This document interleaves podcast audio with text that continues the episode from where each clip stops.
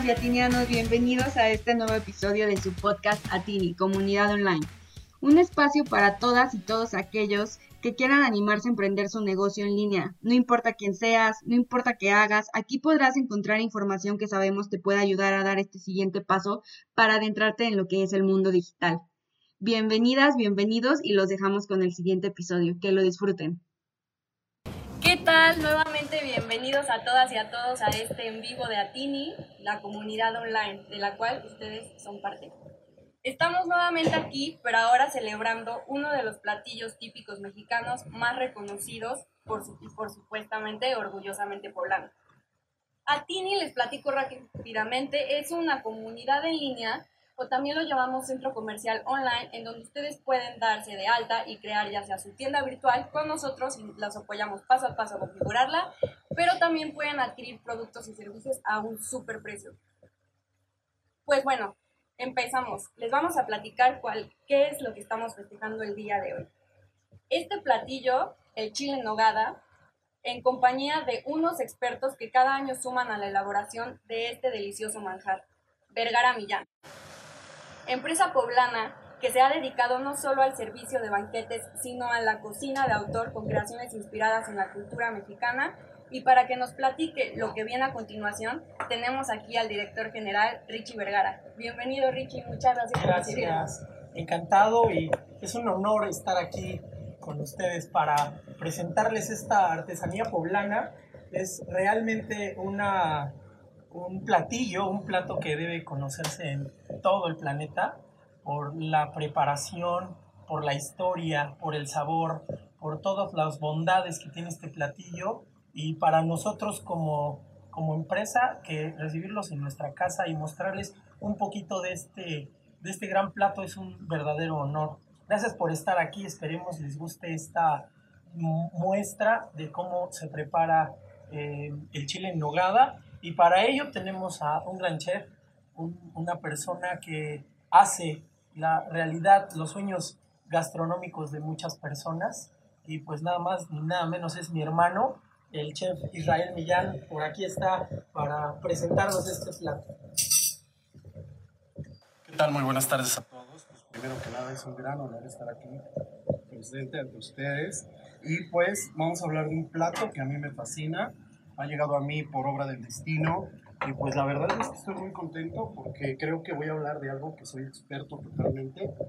Eh, aquí en Vergara Millán hacemos chiles en nogada cada año por motivo del aniversario de mis papás que se ha hecho totalmente una tradición, aunque este año en especial, por motivos de la pandemia, y nosotros somos una empresa dedicada a eventos, pues obviamente los eventos se tuvieron que paralizar y tuvimos que buscar alternativas. Así que, eh, no sé, en las fiestas, en los años anteriores, ¿qué pasaba? Que todos nos decían, oye, Israel, eh, qué ricos chiles, oye, me encantaron tus chiles. Hacíamos, o al anterior año llegamos a hacer hasta 300 chiles. Obviamente todo en una verbena popular, en una fiesta, en una celebración familiar. Bueno, este año, eh, viendo una oportunidad, decidimos venderlos. Decidimos comercializar, pues nuestra receta es una receta especial, es una receta secreta, como muchas otras. Eh, pues entremos en materia primero que nada, todos conocemos la historia de los chiles en nogada. Eh, digo, cada quien tiene una versión, cada quien dice que esta receta viene desde hace muchos años, pero yo tengo una versión diferente. Algo un poco, a lo mejor, que puede generar un poco de polémica, porque muchas personas, muchos chefs no comparten esta historia. Pero yo tengo una historia muy bonita, ya que es debido a que todos decían que los chiles en nogada son honor a Agustín de Iturbide, o sea que se crearon para él realmente. Pero hay, hay este antecedentes en los cuales nos indican que el chile en nogada era un postre. Realmente era un postre con la base de plátano frito, estaba relleno de las frutas, igual de la misma pera, del mismo durazno, de la misma manzana, y era un chile, era un postre eh, relleno de frutas caramelizadas, si se puede llamar así, porque antes no se utilizaba este término, y se bañaba en salsa de nuez. Para mi gusto, este platillo, que es un platillo por excelencia, que es un platillo eh, totalmente es un gozo hacerlo, es un gozo prepararlo, es famoso internacionalmente. Yo creo que eh, es la única parte del mundo en la que se puede dar este platillo. ¿Por qué? Les cuento por qué.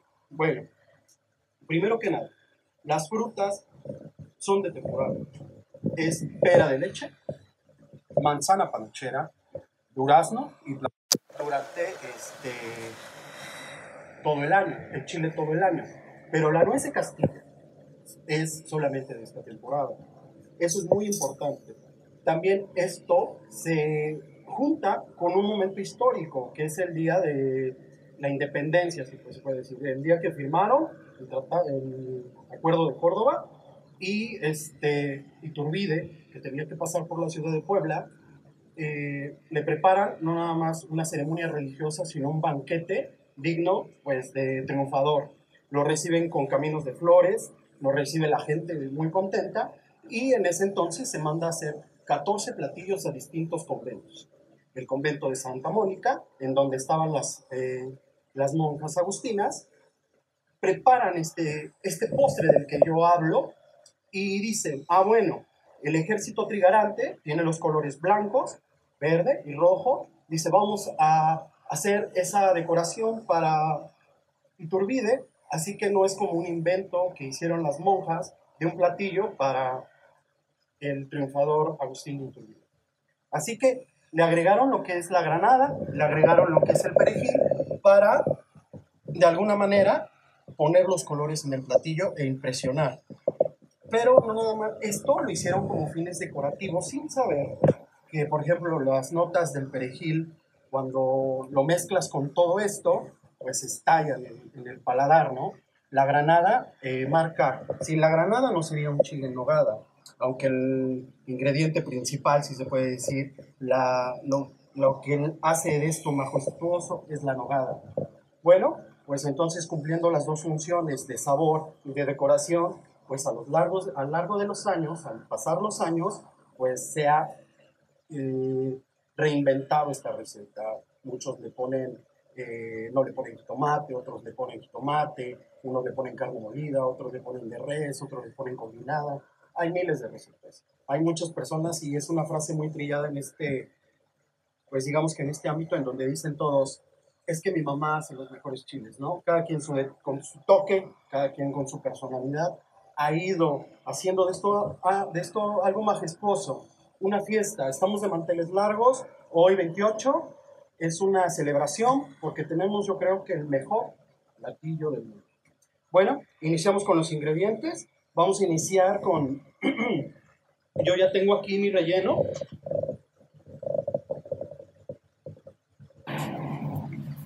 Obviamente, el relleno, se los voy a explicar, es a base de mitad carne molida, de cerdo, mitad carne molida de res, tenemos cebolla, tenemos ajo, tenemos jitomate, tenemos las cuatro frutas ya mencionadas, pera de leche, manzana panochera, durazno y plátano.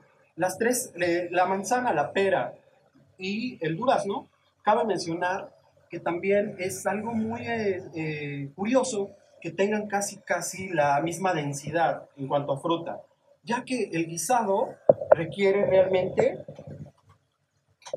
segundo, voy a prender esto, voy a empezar a calentar mi aceite. Ya que el guisado requiere aproximadamente, obviamente depende cuántos chiles se vayan a hacer, para cuántos chiles se haga la preparación, pero sí requiere muchas, muchas horas de cocción.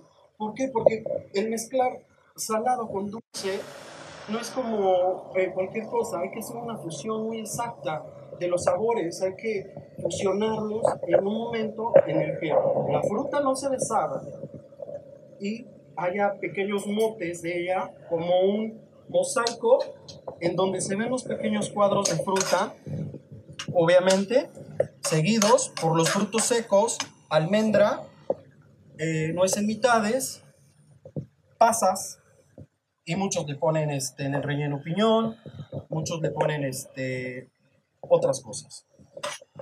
Nosotros lo que estamos haciendo acá, hemos tomado aproximadamente 150 gramos de nuestro relleno.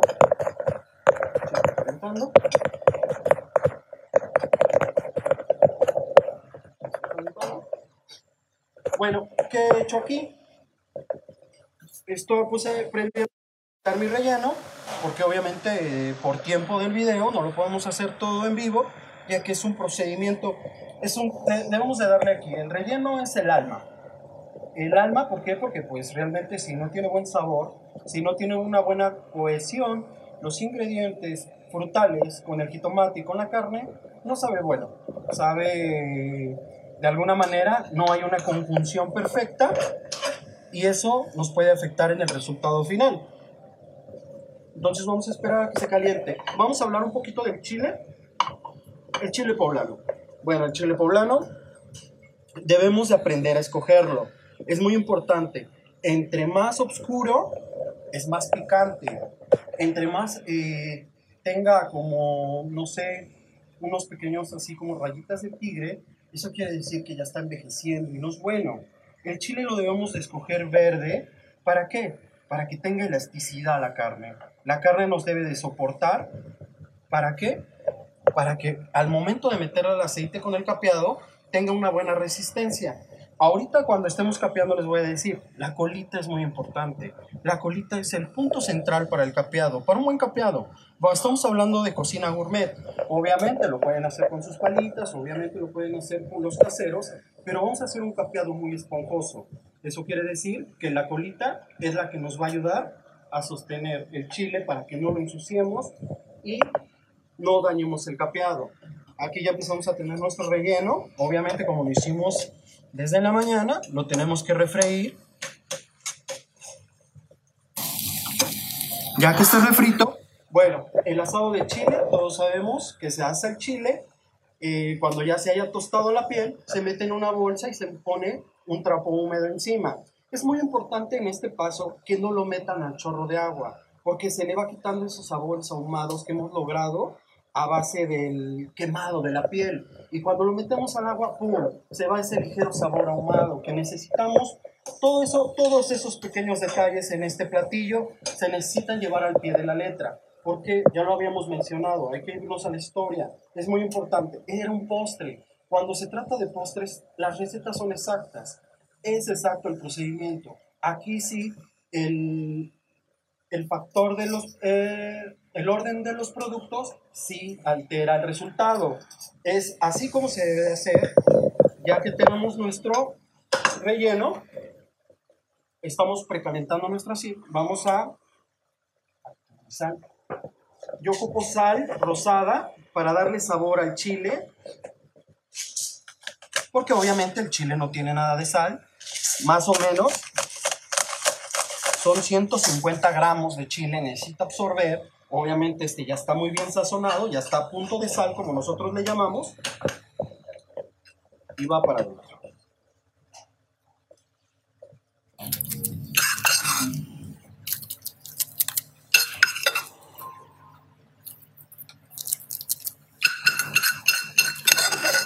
Ricardo. Oh, me disculpes. ¿Me podrá... Eh, harina, por favor? Para enharinar. Entonces ya tenemos esto acá. El chilito se cierra.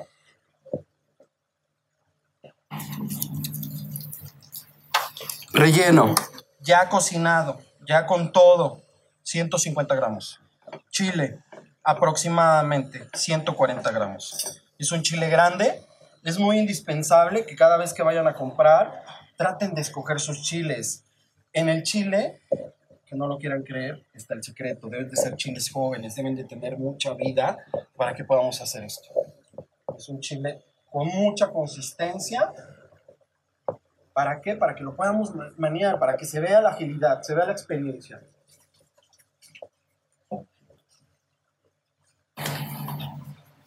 Vamos a empezar a, a preparar nuestro capeado.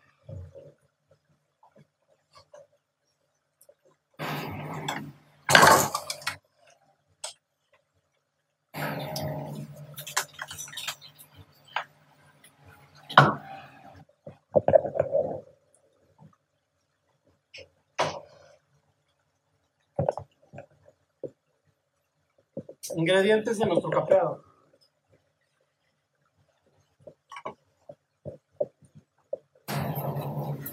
Harina Che. Muchas gracias.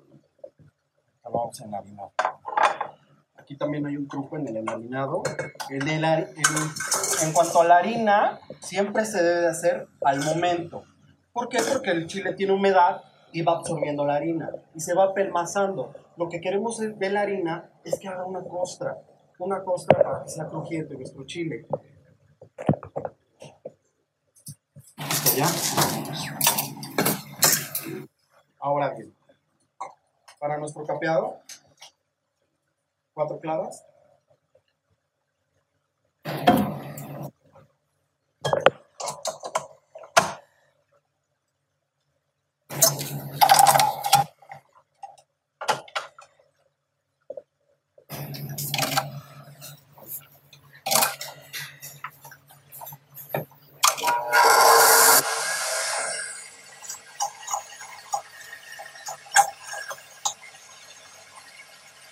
Las vamos a subir a punto de turrón.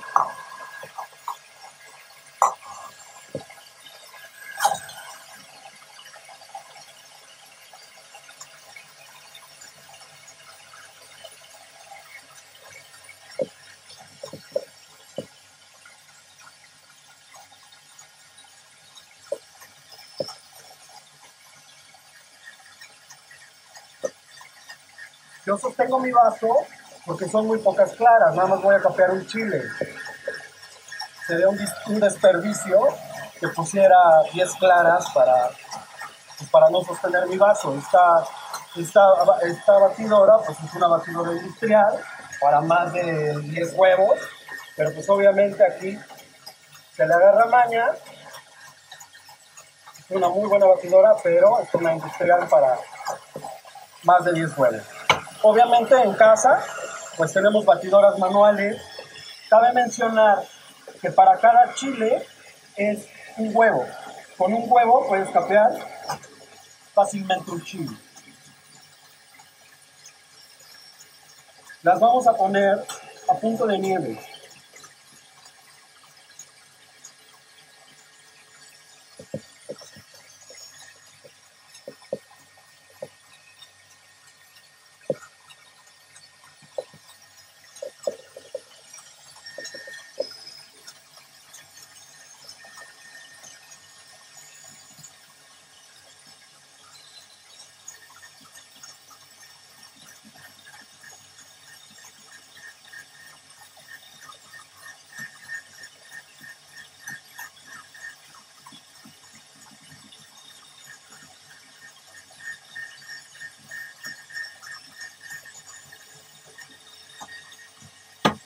Una vez que ya estén a punto de nieve,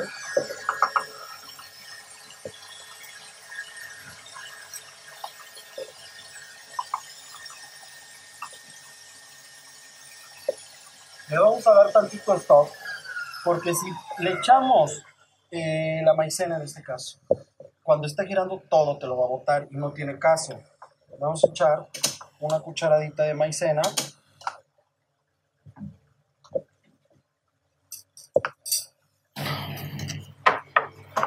Dos cucharaditas de harina. Esta harina ya contiene sal. Y vamos a empezar a batir.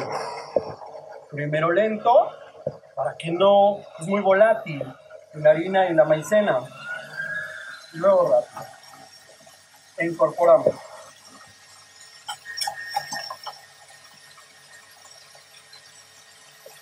Esto nos va a dar mucha firmeza. Necesitamos una especie de pasta.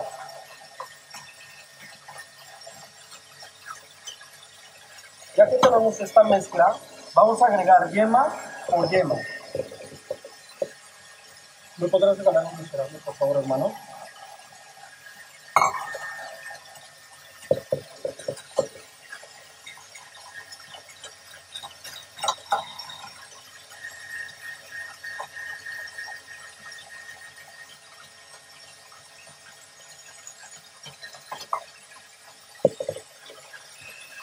¿Por qué yema por yema? Porque la yema pesa más. Al momento de echarle las cuatro, todo el aire que hemos metido a nuestra masa se va a bajar. Necesitamos mucho aire. Debe de quedar esponjosa, es lo principal. La técnica es llama por yema.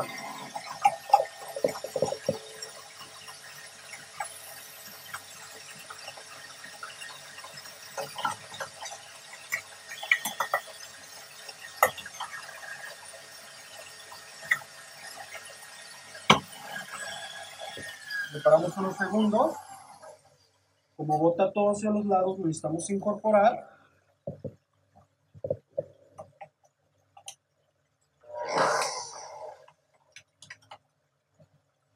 Para que todos los ingredientes nos queden perfectamente, nos quede una masa tersa.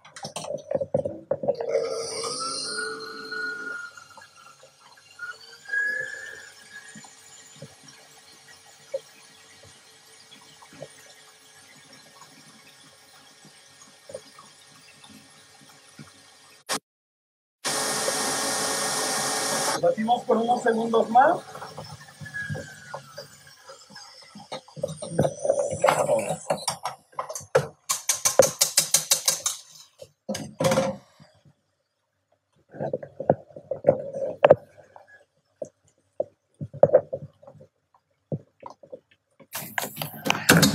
Mezclamos bien los ingredientes. Vamos a quitar esto de aquí.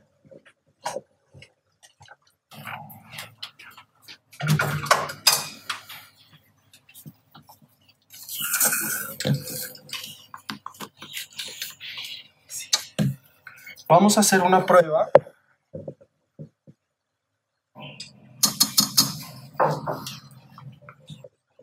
A ver si ya está. Todavía le falta nuestro aceite. Porque no ha burbujeado. Nos vamos a esperar unos segundos aquí. A ver si está al máximo.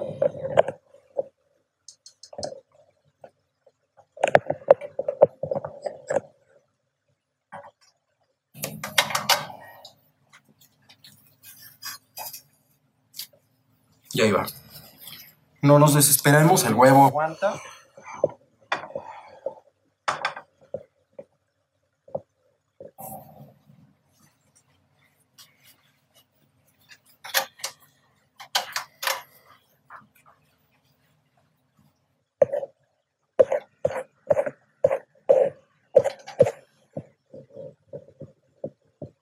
No, ya está. Ya va.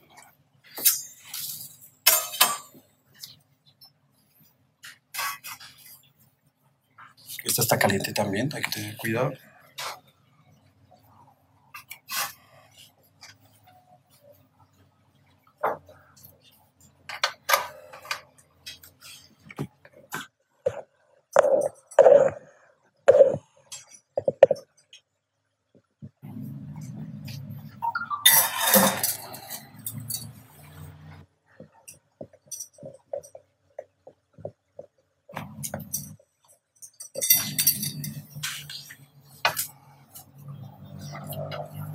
Si me están levanto un poco más la voz. ¿Está bien así o tengo que gritar?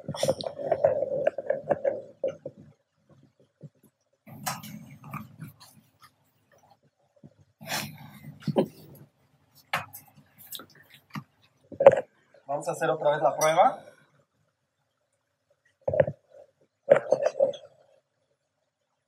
Eso. Eso es lo que buscábamos. Un pequeño burbujeo. Porque si echamos nuestro chile con el huevo frío, no infla, no va a inflar, la temperatura no va a ser suficiente. Aunque le falta un poco, en consideración, dejémoslo que se caliente un minuto más. Eso es lo que tratamos, de que se ponga nuestra, nuestra mezcla para que se haga una especie de nube alrededor del chile.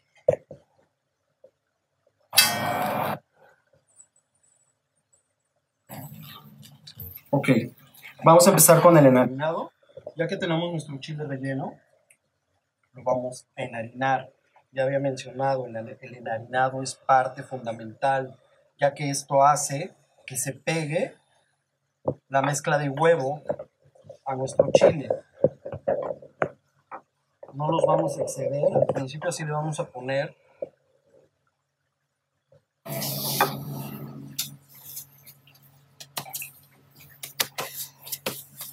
Ahí está.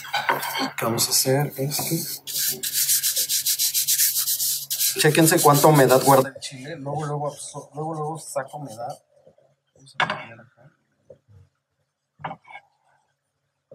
Vamos a poner. No se preocupen.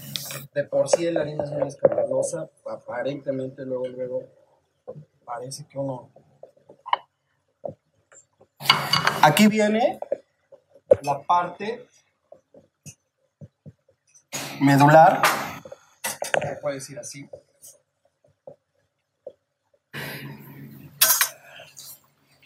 Vamos a sostenerlo de la colita.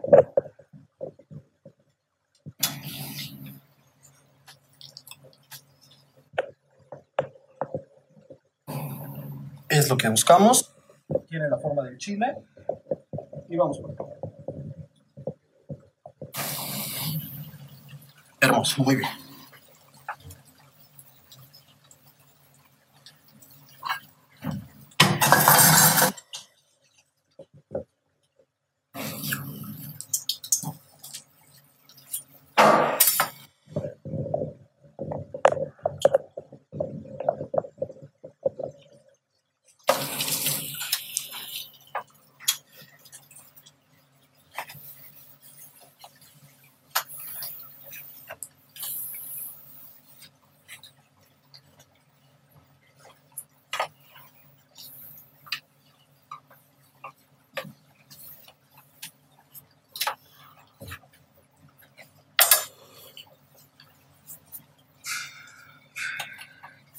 Ok, bueno, ¿cuál es la temperatura exacta del, del aceite?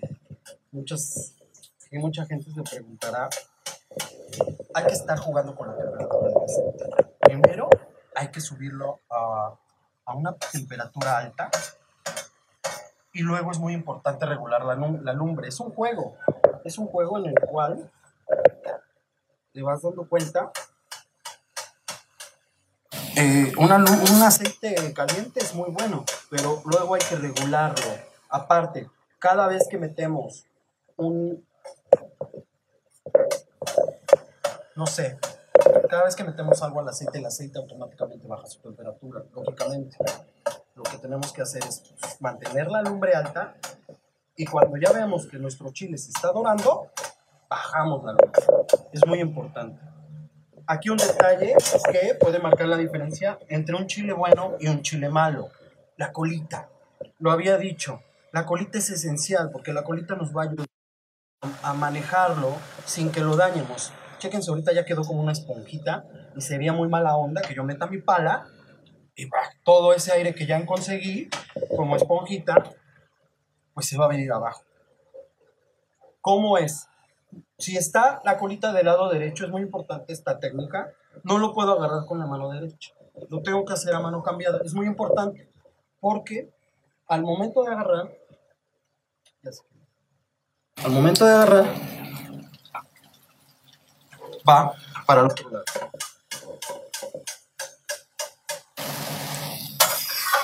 Me tardé un poco, no se preocupen, no afecta el sabor, todo lo contrario, ese pequeño dorado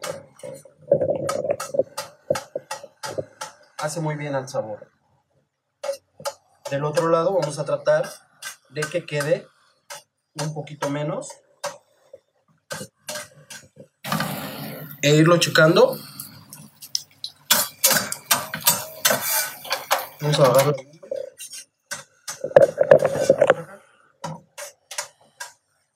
Porque si vemos de este lado también ya está. Solamente nos falta de los, de los de los laterales porque como que queda un pequeño sándwich y hay que estarle constantemente aventando el aceite caliente para que no nos quede crudo. Todo el tiempo. Es muy importante que tengan paciencia y que estén atentos para que no pase, que se queme mucho.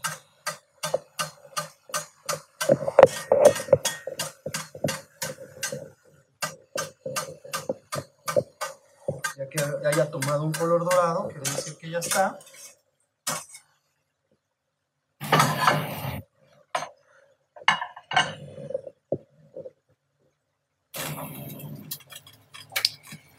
Y lo ponemos sobre el plato. Hermano, me puede traer un poco de papel absorbente o papel estraza, por favor. Es muy esponjoso. Obviamente deben de cuidar este detalle no estamos exentos de una capa que se haya quemado. En este caso, no se preocupen, no altera el sabor. Es una capa muy delgada que todo lo contrario nos puede ayudar. En un momento lo vamos a poner sobre papel absorbente o en su defecto eh, papel estraza. Vamos a proceder mientras lo dejamos escurriendo y enfriando a hacer la nogada.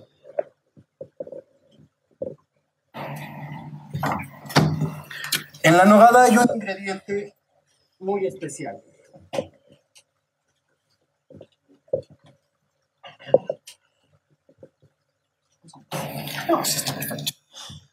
Lo ponemos sobre papel estraza, que es lo que comúnmente manejamos aquí. ¿Para qué? Para que empiece a absorber el aceite. Por favor, aquí un detalle. Hay mucha gente que piensa que por echarle poco aceite al sartén, eh, quiere decir que ya no va a haber eh, grasa en el capeado, pero no es cierto. Entre más grasa tengas a la temperatura exacta, vean qué poquita grasa, es mínima, no chorrea, quiere decir que el aceite estuvo tan caliente que entró, cocinó y salió. Eso es muy importante, la temperatura. Seguimos con la nogada. Ingredientes de la nogada. 500 mililitros de leche, leche entera, leche evaporada, las de su gusto. Tenemos 120 gramos de nuez de Castilla. He aquí un truco. La nuez de Castilla, pues es un, un ingrediente que realmente se da en esta temporada, pero viene en esta presentación. Viene en esta presentación. Hay que romperla sacarle el corazón, pero es muy importante que no la vayamos a moler con esta cáscara, esta cáscara amarga. Primer paso, quitamos, rompemos, segundo paso y la dejamos limpia. Es muy importante, obviamente, muy poca gente hace este procedimiento porque es muy brumoso. Lo que se hace es comprarla. ¿Cómo se compra? ¿Cómo comprar una buena nuez? Bueno, hay mucha gente que ahorita está vendiendo nuez. En donde vean ustedes que hay nuez en agua y esa agua está medio turbia, esa nuez ya no sirve. Tiene un sabor muy tenue. Ese sabor inmediatamente se va. Esta nuez ha sido pelada hoy y está súper fresquísima. Eso es lo importante. Obviamente es una nuez de un alto costo, pero vale mucho la pena porque todavía tiene ese sabor delicioso y característico de la nuez de Castilla. Aquí vamos a hacer de los 120 gramos, sí, por favor, de los 120 gramos, vamos a dejar aproximadamente unos 10 gramos. Ahorita les platico para qué. Echamos todo. Tenemos piñón rosado. Cabe mencionar que el piñón rosado solamente se da en esta región. Es eh, endémico de, de, México. No se da en otra parte del mundo. Es una, una semilla muy característica, muy deliciosa y se le agrega a la nogada. Muchos me dirán, oye, el piñón está súper caro. Y sí, sí es verdad, los 100 gramos alrededor están en 80 pesos, o sea, el kilo está en 800, 900 pesos. Sí vale la pena, siempre y cuando de, ustedes chequen sus costos, vean sus recetas y si lo pueden incluir, adelante, les da un sabor magnífico. Azúcar, aproximadamente 80 gramos. Queso de cabra. Este queso de cabra es muy especial porque está hecho aquí en la región. Es totalmente artesanal, hecho por una sociedad de una comunidad de solamente mujeres que se dedican a esto, de esto subsisten. Es algo muy padre. Parte de esto Le vamos a echar 150 gramos. Se supone que antes no había queso. Solamente era la nuez, el lácteo, crema, leche y le vamos a echar un poquito de... ¿Ves? Y canela. Unas dos rabitas. Y a moler. Vamos a ver.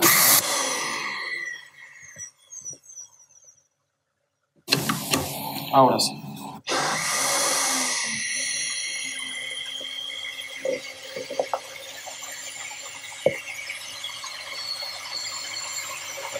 Tenemos que esperar a que se deshagan todos los ingredientes.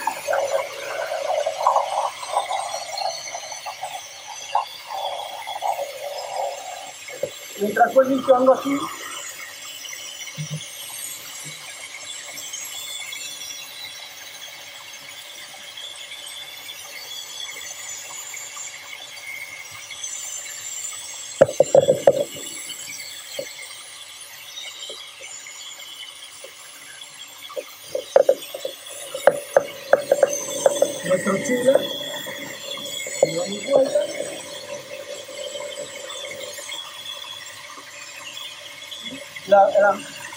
mayor, la, mayor cantidad de grasa que le podamos quitar es mejor.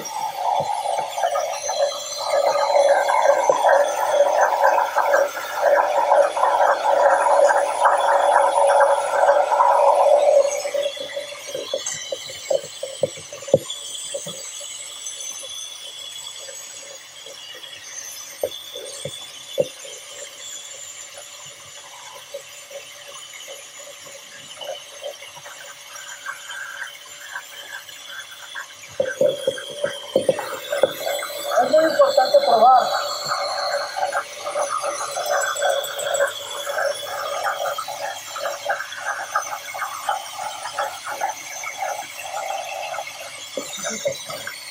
El choco. Está en su punto. ¿Ok? Ya una vez que tengamos nuestra nogada, ahora sí, la parte romántica, la parte que todos estamos esperando, el montaje. Ponemos nuestro chile, súper hermoso.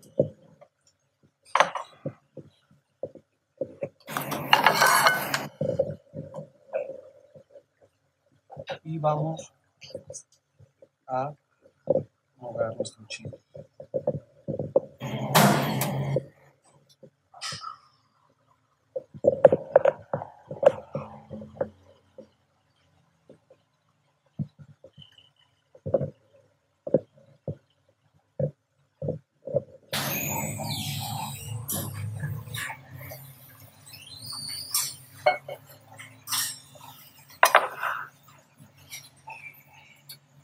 Granada.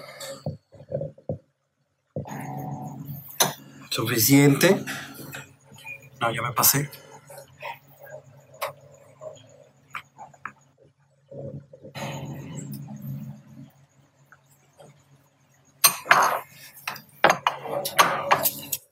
Hojas de perejil.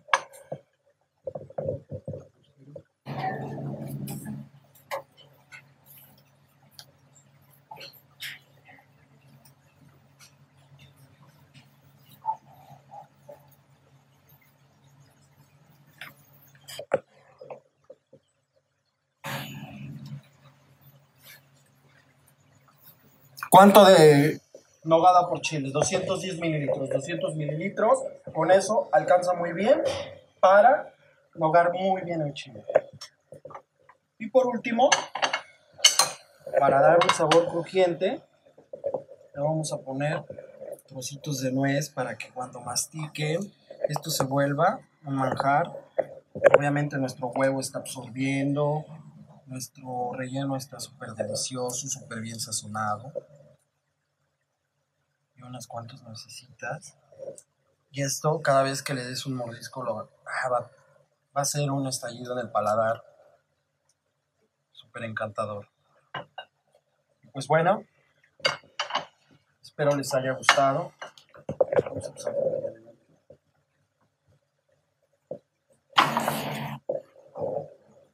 Muy buen provecho.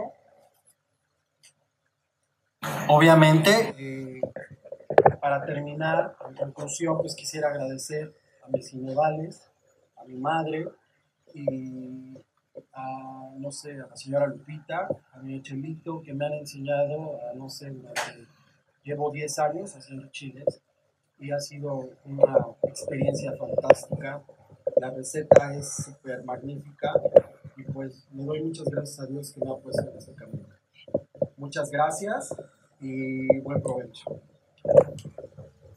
Muchas gracias a todos por estar aquí. Muchas gracias,